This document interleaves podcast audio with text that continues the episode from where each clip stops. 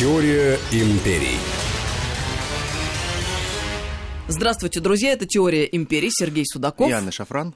Мы продолжаем а, наш радиосериал об истории и о параллелях между Соединенными Штатами Америки и Римской империей, потому что известно, Штаты построены по образу и подобию древнего Рима, а если мы знаем, как развивались события когда-то, в древности, значит, мы можем и предполагать, как они будут развиваться сегодня. Продолжаем разговор. Да, совершенно верно. А, сегодня а, я хотел предложить такую тему, которая называется «Индустрия гостеприимства».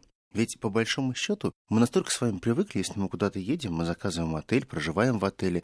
Но откуда вообще все это пошло? Почему получилось так, что Арим стал основоположником моды на строительство, в том числе государственных отелей и постоялых дворов. И почему Соединенные Штаты Америки, когда получили свою государственность, они в точности решили повторять опыт Римской империи, чтобы очень эффективные римские граждане очень активно путешествовали и точно так же, как и американские граждане, очень любят путешествовать. Но есть одно большое но. Американцы, в отличие от всех европейцев и нас, они предпочитают всегда путешествовать по своей стране. И здесь, прежде всего, конечно, надо отдать должное отцам основателям, потому что они взяли опыт э, Римской империи и принесли ее на свою страну и создали фантастическую развитую систему дорог, инфраструктуры, что позволяет очень легко при помощи автомобиля перемещаться по разным частям страны, останавливаться, и это стоит недорого. Но теперь давайте все постепенно, по порядку начнем. В Риме, как мы помним, у нас классика, Рим — это дороги, это хорошие каменные дороги и так далее. Но дороги никогда не были бесплатными. Вот то, что нам говорят, что абсолютно бесплатно можно было перемещаться из точки А в точку Б, первые платные или концессионные дороги также появляются в Риме. Если ты хочешь ехать по хорошей дороге, то примерно ты должен оплачивать каждые полторы мили проезда. Как это делалось? Очень просто. А вы садились, например, в экипаж, кибитку, вы ехали, и при этом извозчик смотрел на те столбики, которые стоят вдоль дорог. Там были отметки. Каждые полторы э, мили стояла отметочка. Он брал маленький камушек и бросал в небольшое ведерко. Соответственно, сколько камушков, столько э, вы отметок проехали, такая ваша плата.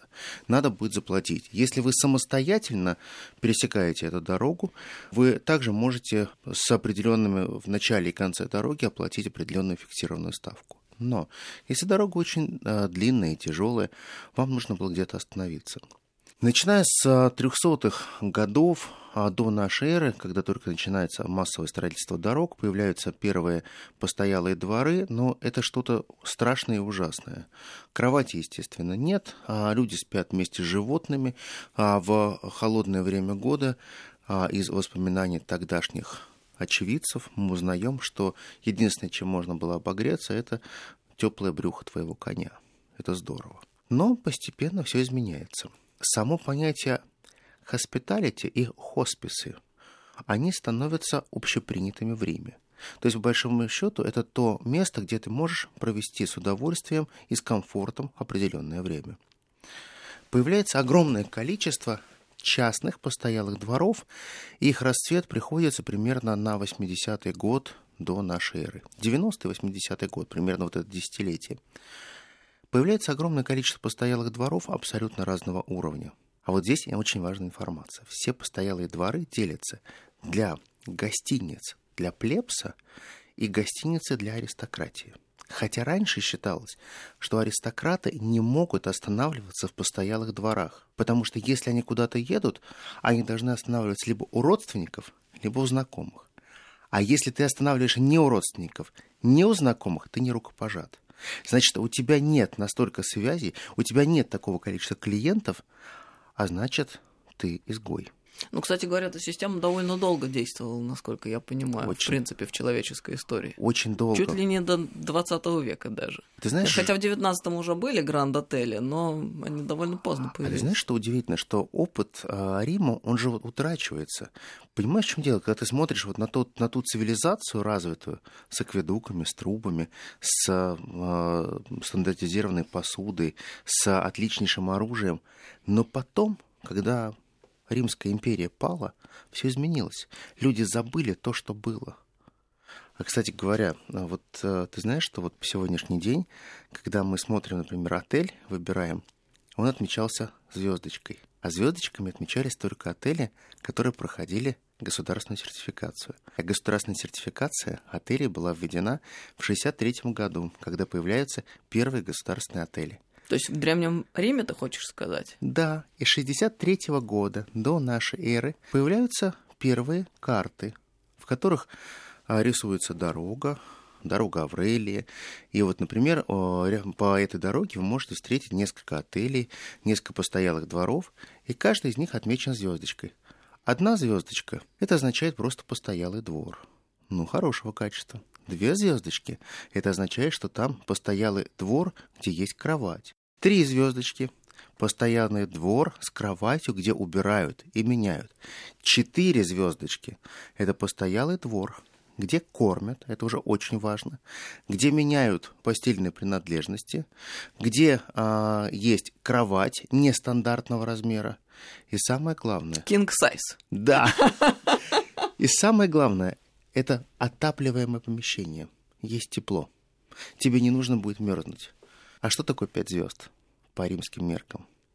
Это гастрономические отели. О, ты, приезж... вещь. ты приезжаешь туда только с одной целью — побаловать свой язык, получить определенное удовольствие. Никто не мог себе представить, что такой популярностью будут пользоваться гастрономические отели в Риме. Казалось, как богатые семьи могут куда-то ехать. Можно ехать только в свою виллу. А нет. В пригороде Рима появляется огромное количество гастрономических отелей, где можно погулять в прекрасных То есть курорты, садах. что ли? первые курорты, совершенно верно. Но курорты для избранных, куда нужно записываться за очень долгое время, все расписано. Каждое пребывание под одну семью. Ты можешь заказать любые предпочтения, что ты любишь. Ты любишь рыбные блюда. Ты любишь, например, а, исключительно мясные рыбы. Ты очень любишь, например, копченых, кстати говоря, устриц.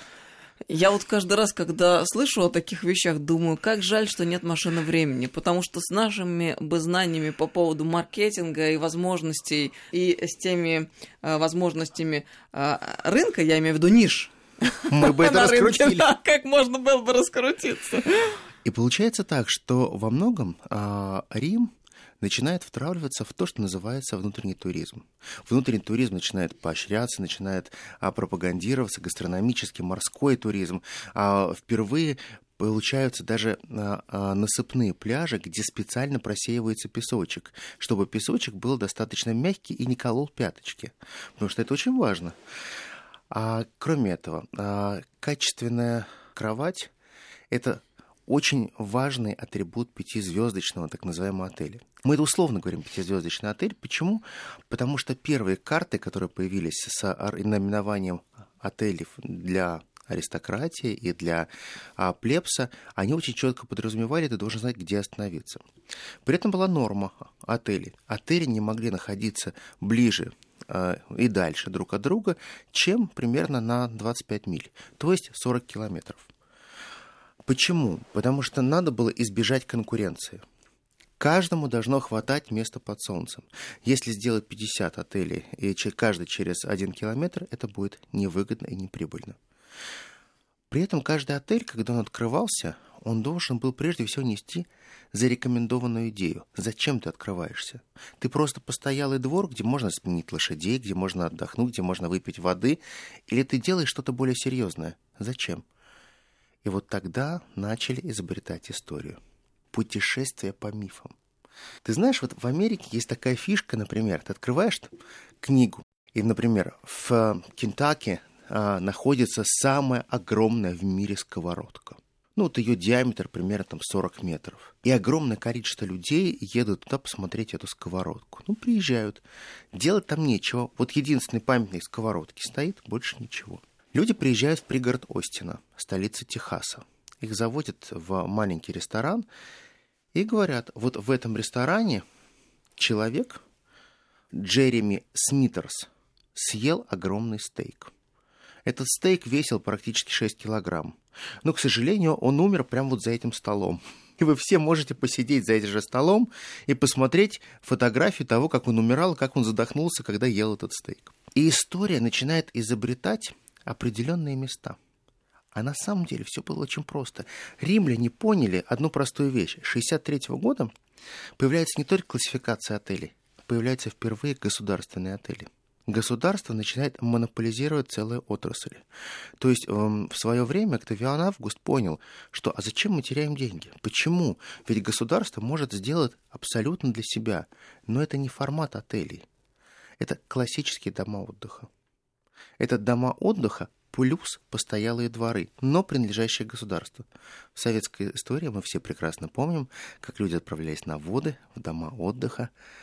И эта история, она была понятна. И такие же дома отдыха от таких же профсоюзных движений также будут появляться в Соединенных Штатах Америки с теми же дотациями и доплатами. Спросом они изначально не пользовались, потому что считалось, что они менее качественные, чем частные дома отдыха, чем частные отели. Но для того, чтобы привлечь к частным отелям, нанималось огромное количество греческих философов, которые сочиняли историю. Они сочиняли историю, что великолепного было в этом отеле, в этой местности. Когда-то здесь останавливался Сулла, здесь сломал ногу конь Гая Мария, а вот на этом э, вершине вы могли видеть задумчиво прогуливающегося Цезаря. Короче, все давным-давно придумано до нас. Понимаешь, все было сделано. Я имею в виду искусство продвижения. Ты знаешь, раскрутка всегда была понятна, самое главное. А как можно было подать все эти отели? Конечно же, свои глашатые, свои сплетники. И формируется целая среда тех, кто рекламирует постоялые дворы. По большому счету, это те люди, которые останавливаются, им говорят, хотите вы сейчас провести, например, две ночи, заплатить только за одну. Например, мы предлагаем вам а, остановиться на неделю, а заплатить за два дня. Но мы очень просили бы, чтобы, когда вы приедете, вы немножко рассказали бы или позволили вашим слугам рассказать, насколько здесь было хорошо. И слуг кормили практически на убой. Слуги были настолько счастливы, что у них животик настолько быть был полон, что когда они возвращались в Рим, они говорили, да, это самый крутой отель, который только можно было придумать. А так как слуги все время общались между собой, слуги потом доносили это до хозяевов, хозяева потом переспрашивали уже у тех аристократов и вельмож, который останавливался, и, конечно же, они хотели также посетить эти места.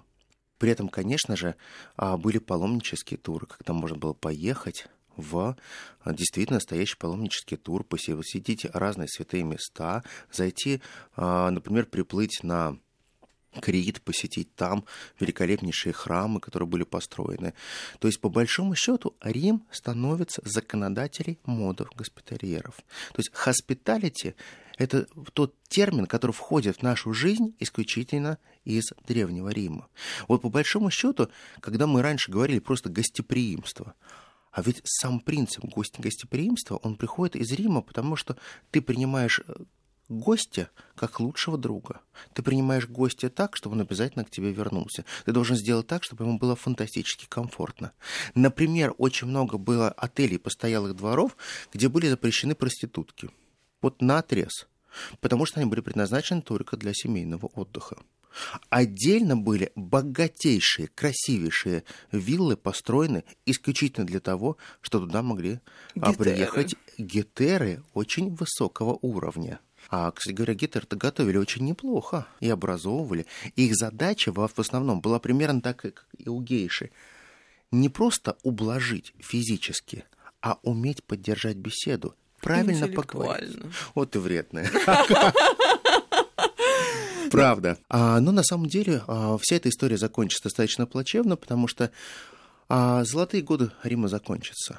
Но золотые годы Рима, они внесут очень хороший отпечаток в то, как будет происходить и развиваться индустрия гостеприимства в Соединенных Штатах Америки. На этом мы прервемся ненадолго, сделаем паузу, продолжим через пару минут. Сергей Судаков, Анна Шафран, «Теория империй». Теория империй.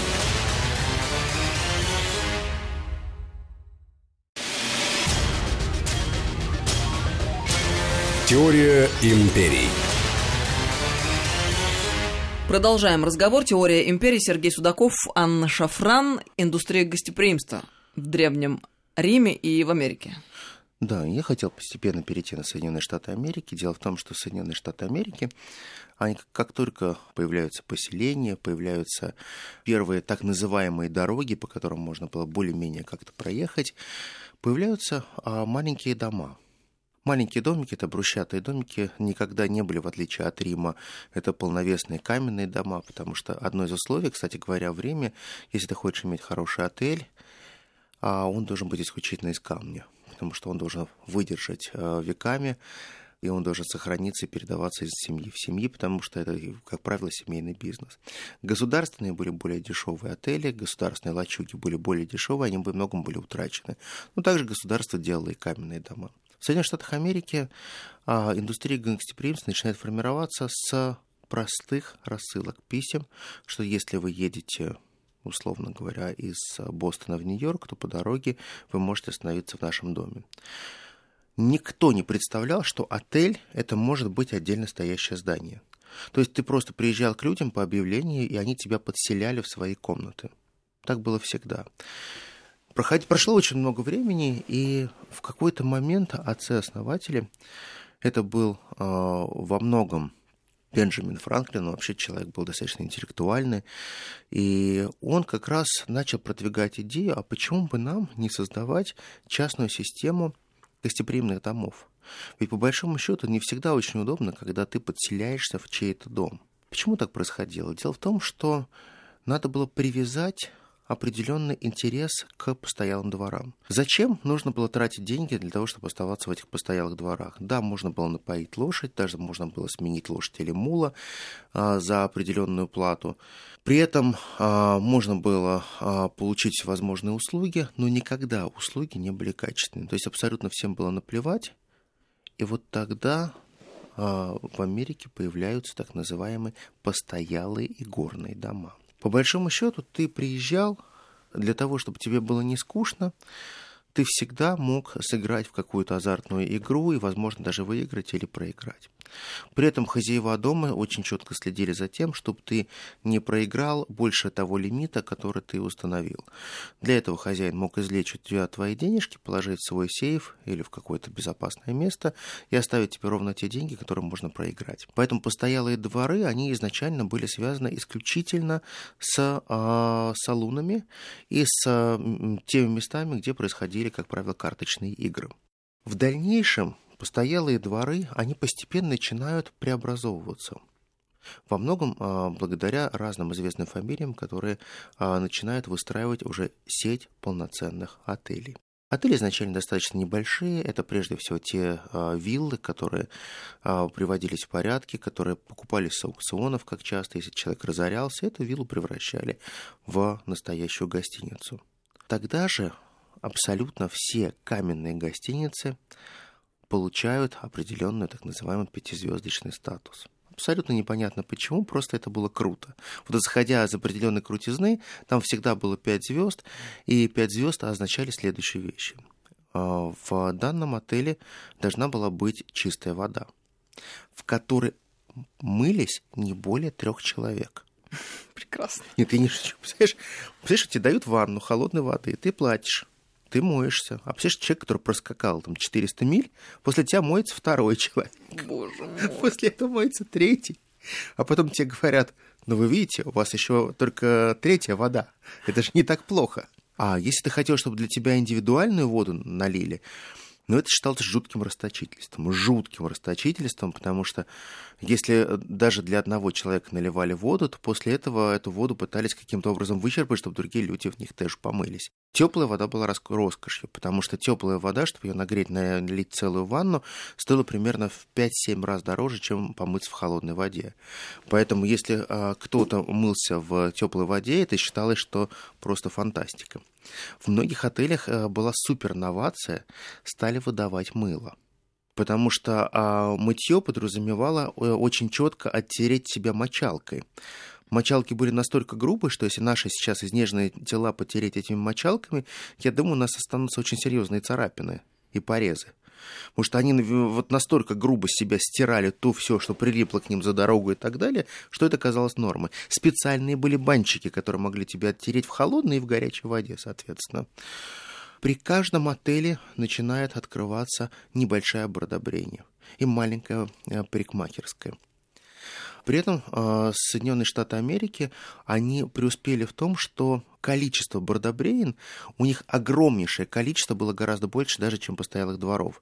То есть были даже такие мастеры бритья, которые можно было заказать на определенное время, они тебе могли выбрить тебя очень гладко, и ты мог пойти, например, на свидание, чтобы ты был гарантированно хорошо выбрит и так далее.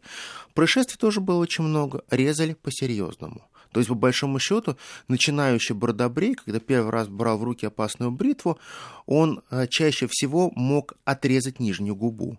То есть он подбревал вот так раз. Ой, господи, мне дурно. Кошмар. Ты себе прям представила это? Конечно. А, кстати говоря, самая такая распространенная травма была нос и нижняя губа. Да, именно так.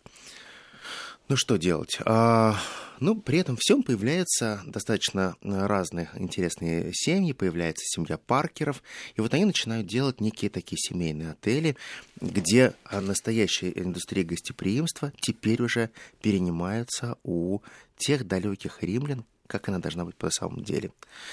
Американцы никогда не были прихотливы к еде. То есть, в большом счету, кусок жареного мяса, но мясо надо было тоже уметь пожарить.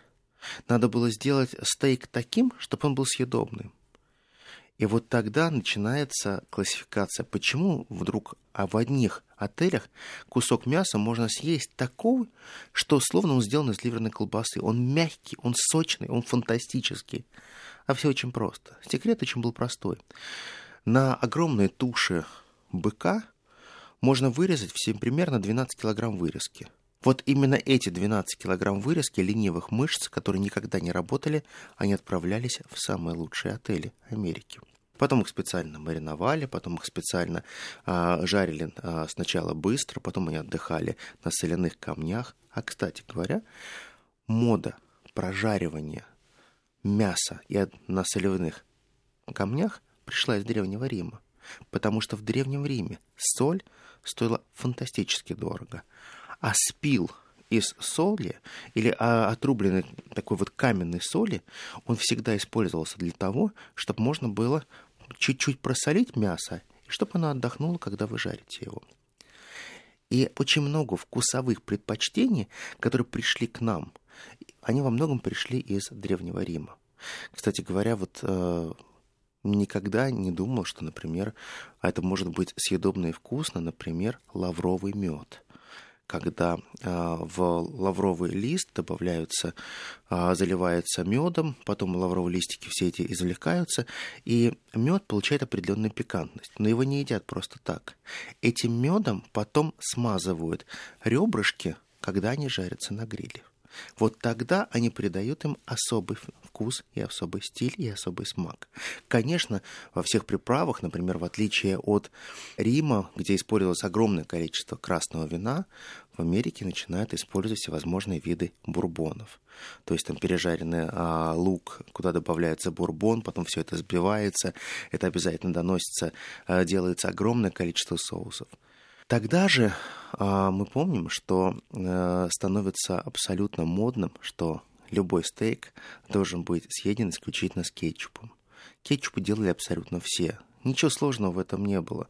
По большому счету брали уксус, а картофельное, фу, яблочное пюре, добавляли туда томат, все это сбивали. Никаких загустителей не было, ничего, и просто это разогревали на огне и всегда правильно украшали той или иной кусок мяса.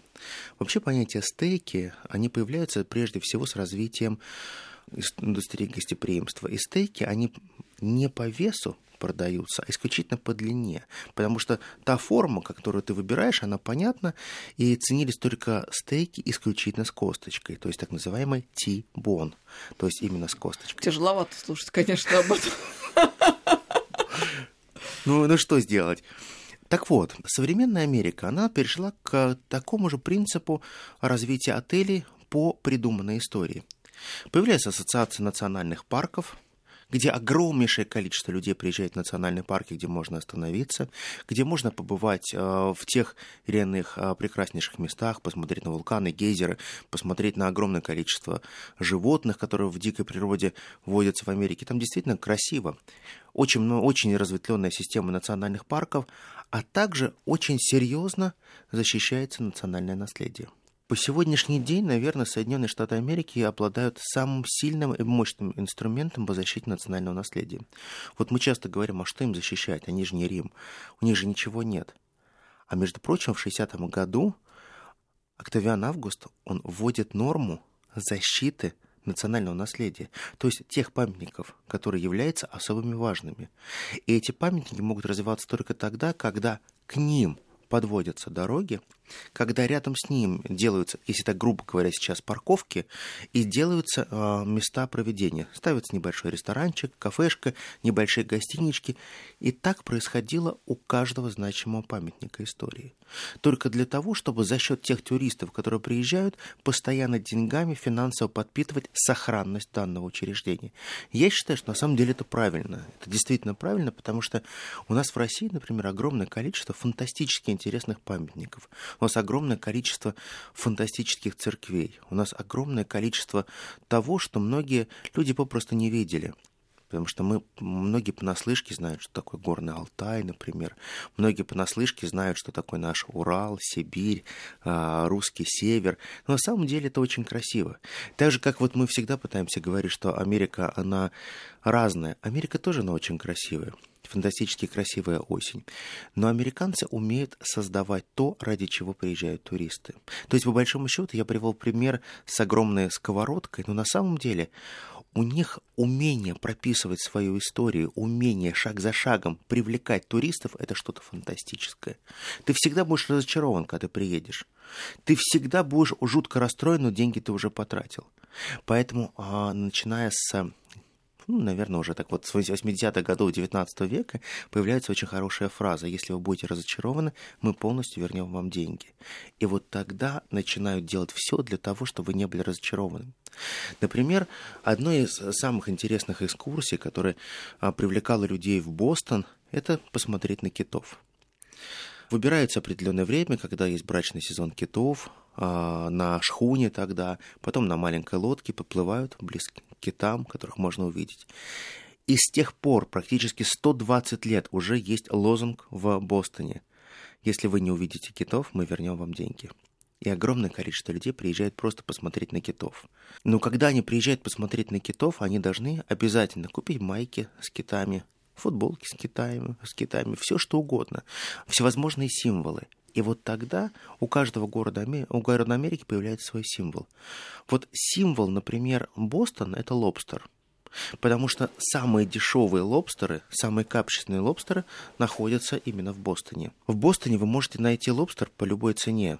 Самый дешевый вы можете взять на пристани. Вы можете зайти в маленькую лачугу, на пару для вас приготовят очень сносного большого лобстера, и он вам обойдется примерно в 8-12 долларов. Его при вас разделывают, положат немножечко масла, и самое главное, что это история, которая длится более 100 лет. В этом нет ничего особенного. Когда-то, в свое время, когда в Соединенных Штатах Америки очень сильно существовало рабство, в Бостонской библиотеке остались записи требования к тем помещикам, кто владеет десятью и более рабами, не кормить их лобстерами чаще, чем два раза в неделю. И не более, чем по одному ведру лобстеров на семью. Забавно.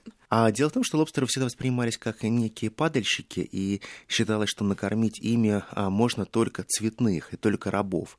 И ни в коем случае ни один белый, свободный, никогда не должен есть лобстера, потому что это ужасно, и ни в коем случае даже держаться эту клешню не стоит. Но прошло время, и лобстер становится символом Бостона, и огромнейшее количество людей приезжают в Бостон только с одной целью, чтобы отведать лобстера. Это нормально. Так же, как а, есть символы Нью-Йорка. Вы приезжаете в Нью-Йорк, чтобы подержаться со всех сторон за быка. И считается, что обязательно удача будет с вами. Когда вы приезжаете а, в Нью-Йорк на пристань, откуда отправляются кораблики к статуе свободы, вы видите, там стоит а, памятник, а, памятник горести, такой горечи, памятник тем иммигрантам, кто пребывал первым в Америку, кто очень много а, пострадал если подержаться за этот памятник, то можно обрести свободу, можно быть счастливым человеком и так далее. Но только ради этих вещей люди едут в Америку. Только ради этих вещей люди перемещаются по стране. По большому счету, первые а, таблицы с достопримечательностями появляются в Риме. Были найдены э, десятки свитков, достаточно, ну, наверное, небольшого размера, сантиметров, наверное, по 40 а в длину и сантиметров по 6 в ширину. Они небольшие были, но в них кропотливо было описано, на какой дороге, на какой миле можно найти ту или иную достопримечательность, а самое главное, где можно остановиться, где можно провести время, и самое главное, кому обратиться, кто был плох, кто был хорош, как к вам отнеслись хозяева. То есть, по большому счету, формировалась целая история хороших и плохих. В Америке также формируются определенные ежегодные а, книжечки, в которых описывают самые лучшие отели. Самые лучшие отели – это не сетевые отели в Америке. Если ты в Америке останавливаешься в сетевом отеле с очень известной маркой, это, как правило, плохой отель. Так американцы говорят. Все, что сетевое, все плохо. Потому что это Макдональдс. А, они отчасти не любят сети. Американцы рядовые, они говорят, что если у тебя везде есть сети, тут ничего хорошего нет. Только маленький бутиковый отель. Такие отели имеют мемориальные комнаты. Практически в каждом таком отеле ты найдешь комнату, где останавливался в свое время какой-либо из героев Америки. Где-то э, жил художник Каплей, а где-то находился Джеймсон, а где-то был а, генерал Ли. И каждый номер, где он когда-либо был остановлен, он законсервирован. А, там практически все закрыто специальными бронестеклами. И люди приходят с экскурсиями, чтобы запечатлеть себя на фоне того, что в этой комнате когда-то жил человек. А когда ты спрашиваешь, а, а сколько он здесь жил? Ну как? А он здесь прожил целых 18 часов. Ты говоришь, думаешь, боже, ну что такое 18 часов он прожил в вашем отеле, и вы уже 70 лет зарабатываете на этом деньги. Вот в этом вся Америка. Понимаете, в чем дело? Они продают то, что в принципе непродаваемо. Попробуйте в России нам кому-нибудь объяснить, что вот это мемориальное место, потому что здесь а, Пушкин находился там три часа, он здесь отобедал. Ну, таких мест тогда можно было придумать очень много, очень-очень много. Американцы любят любые достижения. Безусловно, я привел пример там, кто съел самый большой стейк, кто а, стрелял лучше всех, кто а, пробежал быстрее всех, кто изобрел смайлик, например. Вот в этом доме был изобретен смайлик. А знаете прикол в чем? Что таких домов по Америке штук 40. И в каждом почему-то этот Форест Гампсовский а, смайлик изображен. И, кстати говоря, надо отдать должное американцам. Они умеют на всем делать деньги, очень хорошие. А после того, как прошел фильм а, «Форест Гамп», постояла фантастическая популярность фильма, многие его обсуждали, все и так далее. А в центре Нью-Йорка на 42-й появляется ресторан, который называется «Баби Гам», где, где продают исключительно все блюда из креветок. Вы не представляете, какое количество людей приходит в этот ресторан и говорит следующую фразу. Именно этот ресторан стал прототипом в фильме «Форест Гамп» когда я им объясняю, ребят, послушайте, сначала был фильм, а потом люди правильно подсуетились и под этот фильм сделали ресторан, никто не верит. Но деньги э, работают и очень здорово. Но на самом деле, надо отдать должное американцам. Они использовали все то хорошее, что было в Риме. Они научились правильно классифицировать свои отели и постоялые дворы. Они создали систему, где есть очень серьезные дотации для отелей, и особенно для тех людей, кто перемещается внутри страны. На сегодняшний день, как римляне, так и американцы, они фантастически круто развивают внутренний туризм. И если мы будем честны и посмотрим, то огромнейшая часть американцев никогда не имела паспорта, имеется в виду загранпаспорта, чтобы вылететь куда-то. А они обходятся всегда своими ID, потому что они путешествуют только по своей стране.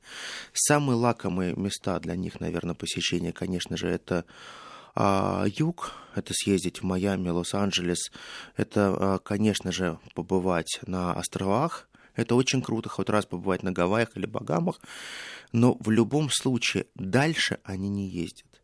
Они прекрасно понимают, что дальше мир закончился. А знаете, почему они не ездят? Почему? Потому что очень мощная система Америки, так же как и фантастически огромный Рим, не может обеспечить им полноценной безопасности их элитного статуса. Интересный факт. Спасибо большое Спасибо огромное. за необычную тему. Сергей Судаков. Анна Шафран. Это программа «Теория империй». Мы проводим параллели между Древним Римом и Соединенными Штатами Америки. До встречи ровно через неделю. Ждите продолжения и следующих серий нашего Спасибо. радиосериала. До новых встреч. Всего доброго. Теория империй.